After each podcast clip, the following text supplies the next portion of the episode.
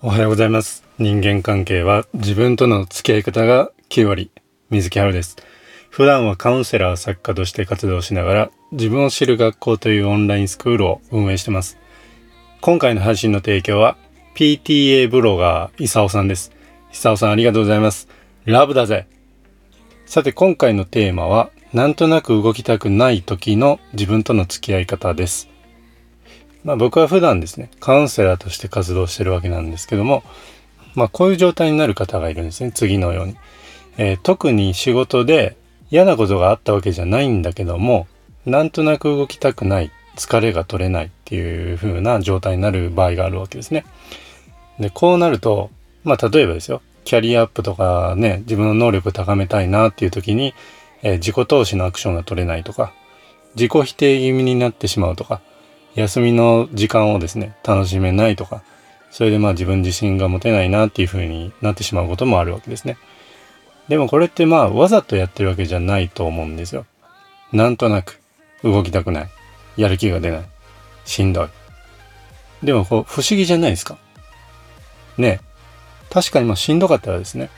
休むことって大事だと思うんです。疲れてるんだから。でもですよ、何がその疲れの原因を生み出してるのか。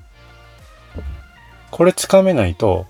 なんでだろうなってなりますよね。で、なんか疲れちゃう自分がダメなのかなみたいなね。ということで今回はなんとなく動きたくない。まあ、つい疲れてしまう。そういう時の自分との付き合い方についてシェアをしていきます。まあ、この問題のですよ、えー原因を捉えていきたいんですけど、えっ、と、なんとなく動きたくないなんですよ。特に何があったってわけじゃないけども、なんとなくそうなっちゃうってことじゃないですか。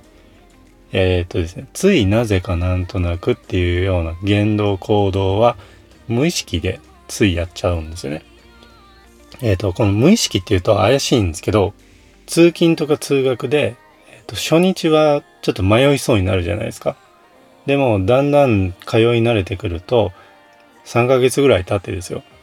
え今日迷いそうだなってないわけですね。ないですよね。そんなことってね。だから、ある程度習慣になれば、無意識的にですよ。体が勝手にそっちの方に、えっ、と、動きやすくなるわけですね。だからですね、そういう無意識レベルの言動行動を僕たちはやってるんですね。それが、えっ、と、人の意識の9割を占めてるんですよ。9割以上。なので、こういうなんとなく疲れるとか、なんとなく動きたくないっていうのも、そのなんとなく無意識のうちにやっちゃってることが原因なんですよ。なので、その無意識レベルで、えっと、普段の習慣、癖からですよ。えっと、自分を責める言葉を言ってないか。ここが最大のチェックポイントですね。うん、ついなぜかなんとなく自分や人を責めてないか。やっぱりですね、僕らは普段言葉を使って考え事をするので、どんな言葉を使ってるのか、口癖ってすごい大事なんですよ。なのでですよ、もしですよ、あの、自己否定的な言葉を使ってるのであれば、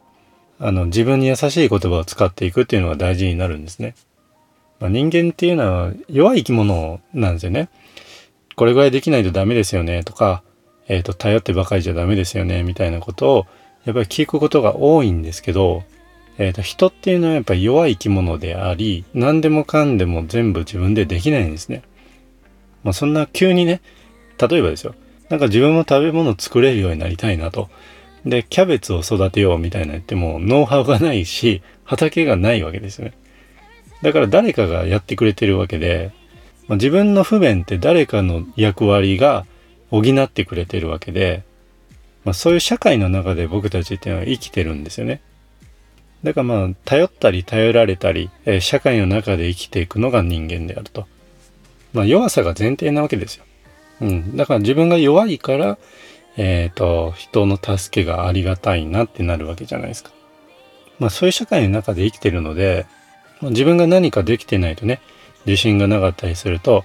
何も返せてないなみたいになるかもしれないんですけど、でもまあ、必要以上にですね、えー無意識レベルで、えー自分や人を責めすぎてないか。